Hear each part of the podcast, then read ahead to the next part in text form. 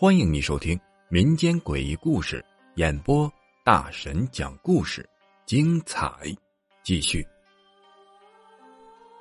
不存在的车站，今天讲一个日本非常有名的都市传说——如月车站。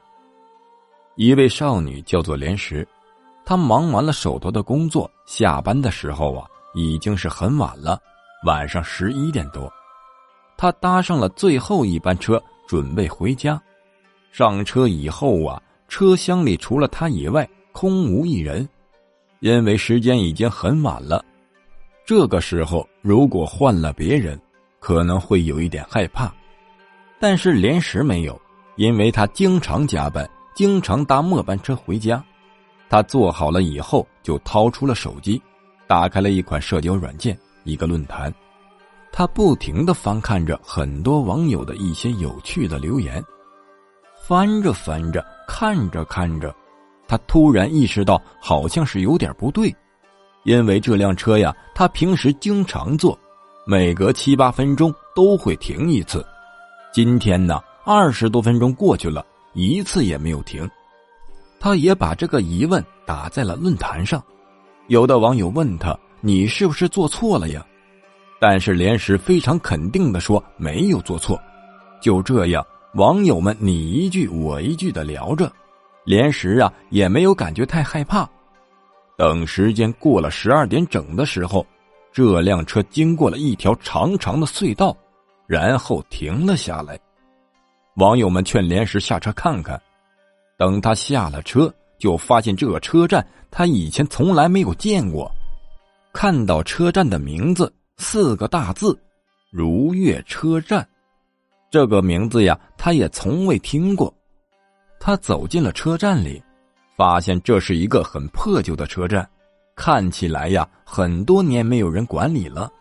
这个时候，身后刚刚坐过的那个班车也走了，他就想着在车站里找一找有没有其他的车，然后搭车回家。可是找了一大圈。发现这个车站里没有时刻表，同时他还发现这是一个非常荒凉的地方，除了这座车站以外，周围都是荒郊野地。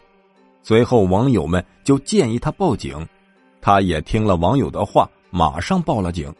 可是警察却说呀，整个日本都没有如月车站，以为呀他是恶作剧。连时又给他父母打电话。父母也同样不知道这个地方，就以为他坐错了车，也没有太多想。就在连石不知道怎么办的时候，正害怕的时候，他的身后突然传来一阵的声音，是太古和风铃的声音。他没敢回头看，网友们也劝他千万别回头。连石只能沿着来时的路往回走，越走越快，到最后啊，他就跑了起来。无论是他怎么跑，跑得多快，身后的太鼓和风铃的声音一直没停过。就在他刚要跑出隧道的时候，身后一个男人的声音喊住了他：“小姑娘，离轨道远点儿，太危险了。”连石听到以后啊，安心了不少，以为是车站的工作人员，可是回头一看。那是一个独腿的老头，站在轨道中间。他揉了揉眼睛，在看的时候，那个老头却没了。连石把遇到的一切都发在论坛上，有网友回复他呀：“这个独腿的老头一定是被列车压断了腿的孤魂野鬼。”此时是后半夜的两点，从这一刻开始，连石消失了。他没有在论坛上再说过话，整个日本都找不到他的任何音讯，直到七年以后，莲石出现了，还是那个论坛。他说自己很可能误入了平行空间，但是很庆幸他逃出来了。之后就有很多这方面的爱好者，每天什么都不干，专门去寻找这个如月车站。据说呀，还真有人找到了。